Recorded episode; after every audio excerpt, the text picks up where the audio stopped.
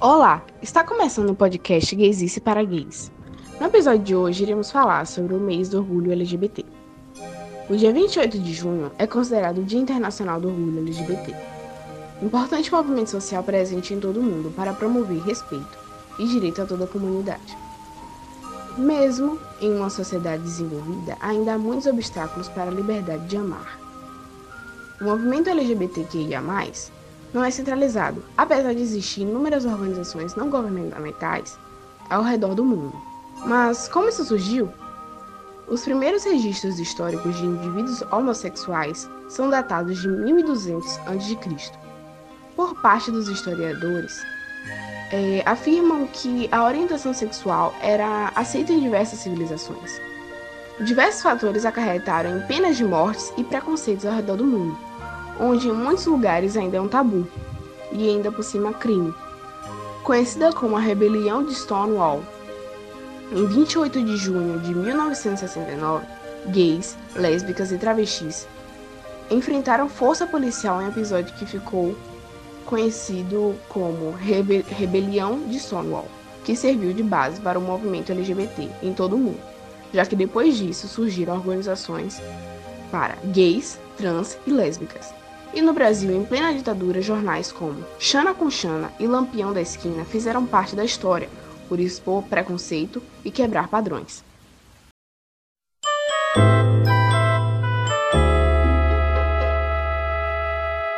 LGBTQIA+, é um movimento político e social que defende a diversidade e busca mais representatividade e direitos para a comunidade.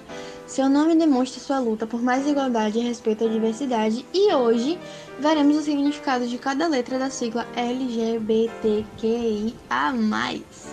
O L referente a lésbicas são mulheres que sentem atração pelo mesmo gênero, ou seja, outras mulheres.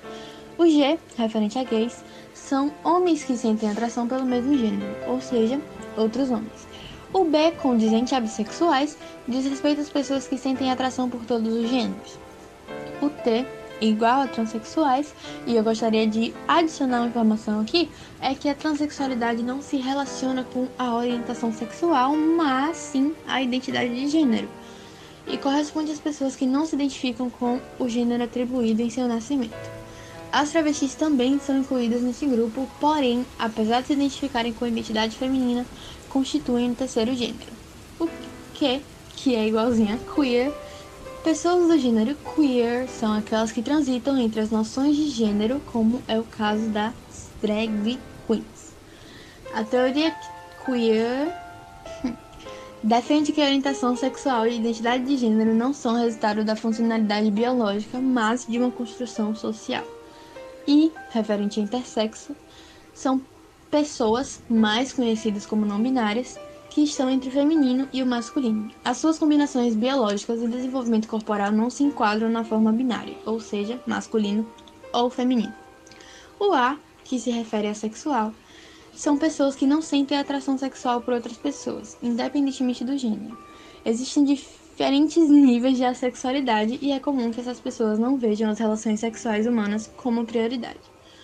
O mais é utilizado para incluir, incluir perdão, outros grupos e variações de sexualidade e gênero.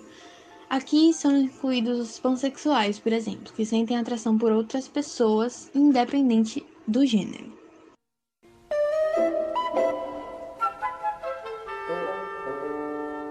é mais comum ver personagens LGBTQIA+, em séries e filmes, tanto em produções brasileiras quanto em produções estrangeiras. Agora eu vou falar um personagem para cada sigla. Primeiro temos Alana, de American Horror Story. A personagem principal da segunda temporada da série é uma jornalista assumidamente lésbica, em uma época que sua sexualidade era considerada doença. Eric, Sex Education ele representa um personagem gay alegre que tenta construir sua identidade, mesmo que sua família seja muito religiosa e sofra bullying na escola. Nico Minoru, Marvel Runaways. Na fuga de seus pais, Nico, antes de gostar do personagem Alex, se apaixona pela personagem Carolina, assim se assumindo bissexual. Julie Vang, Euforia é uma das personagens principais da série. Ela é uma adolescente trans que se mudou recentemente para a cidade após o divórcio de seus pais.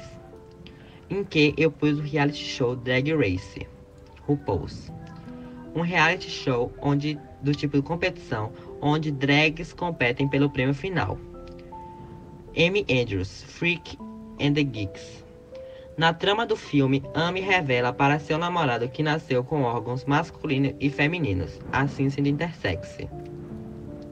Ale, Malhação e D. Na metade da trama, foi descoberto que ele na verdade era assexuado.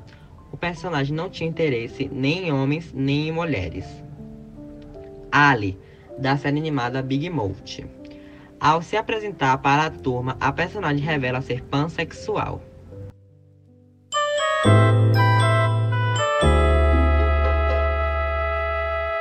Hoje em dia, existem várias celebridades que apoiam o movimento LGBTQIA+, e não só celebridades que fazem parte da comunidade, como Demi Lovato, Lady Gaga, Sam Smith, Pablo Vittar, Anitta, Luísa Sonza, Carlinhos Maia e Thiago Bravanel, como também pessoas que não fazem parte, como por exemplo a Beyoncé, o Bruno Gagliasso, Mariana Ximenes e o Sérgio Malheiros. Então vamos falar um pouco sobre algumas delas. Lady Gaga, que desde o início da sua carreira mostrou apoio à comunidade em suas músicas, como em Born This Way, que levou o público LGBT à loucura ao celebrar o amor próprio. Gaga não ficou só nas músicas, partiu também para as ações, mostrando compromisso com o movimento. Em 2011, a cantora criou junto com a sua mãe a Board This Way Foundation, uma fundação sem fins lucrativos para apoiar o bem-estar de jovens e empoderá-los para que criem um mundo mais corajoso e gentil. Em um de seus shows na Rússia, a cantora confrontou o governo intolerante e homofóbico do país. Se estão dispostos a tudo pela sua liberdade, vocês estão dispostos a se algemarem pela sua liberdade? Pode me prender, Moscou. Foram parte do discurso de Gaga. Hoje, ela é um dos maiores ícones e porta-voz da comunidade no mundo todo. Drag queen e gay, Pablo Vittar é um farol para o movimento LGBTQIA+, no Brasil e no mundo todo. Somos resistentes, ferozes, fortes e lutamos pelos nossos direitos. Foi o que ela falou quando perguntaram o que achava sobre a comunidade no Brasil. Com 27 anos, Pablo possui uma série de hinos e apresentações internacionais que deram voz para o movimento, como por exemplo a sua música Indestrutível, que conta a história no clipe de um garoto que sofre bullying pela sua sexualidade, enquanto Pablo canta a música fazendo um paralelo à sua própria história. A música representa e expressa liberdade para a comunidade, pois fala sobre autossuperação após ataques homofóbicos. Ela é um marco, pois é um dos maiores artistas drags no mundo todo e inspira todos os dias pessoas a se libertarem, superarem o preconceito, serem quem são de verdade e amar a si mesmas por isso.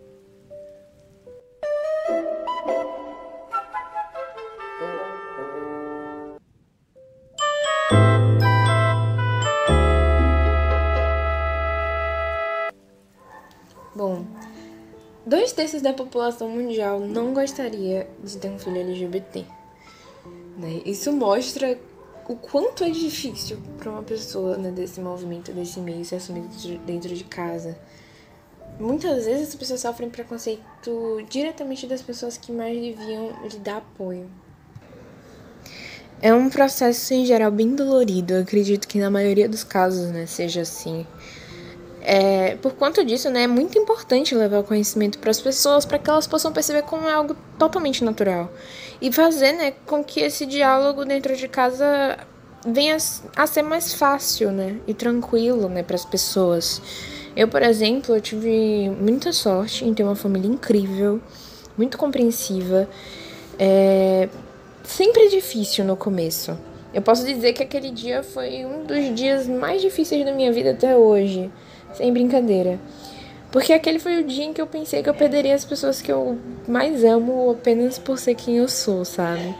Mas com o tempo, a minha família foi entendendo como funciona, foi aprendendo, e eles sempre me apoiaram, sempre estiveram do meu lado desde o primeiro momento em que eu sentei para conversar com eles.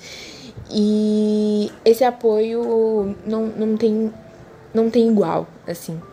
É um apoio que todas as pessoas deveriam ter, mas infelizmente poucas têm. Eu, eu digo que eu sou uma pessoa muito sortuda pela, pela, pelas pessoas que eu tenho, mas infelizmente não é todo mundo que tem a mesma sorte, né? E isso acaba fazendo com que as pessoas tenham experiências terríveis dentro das suas próprias casas, com as pessoas que deveriam ser a sua rede de apoio, sabe?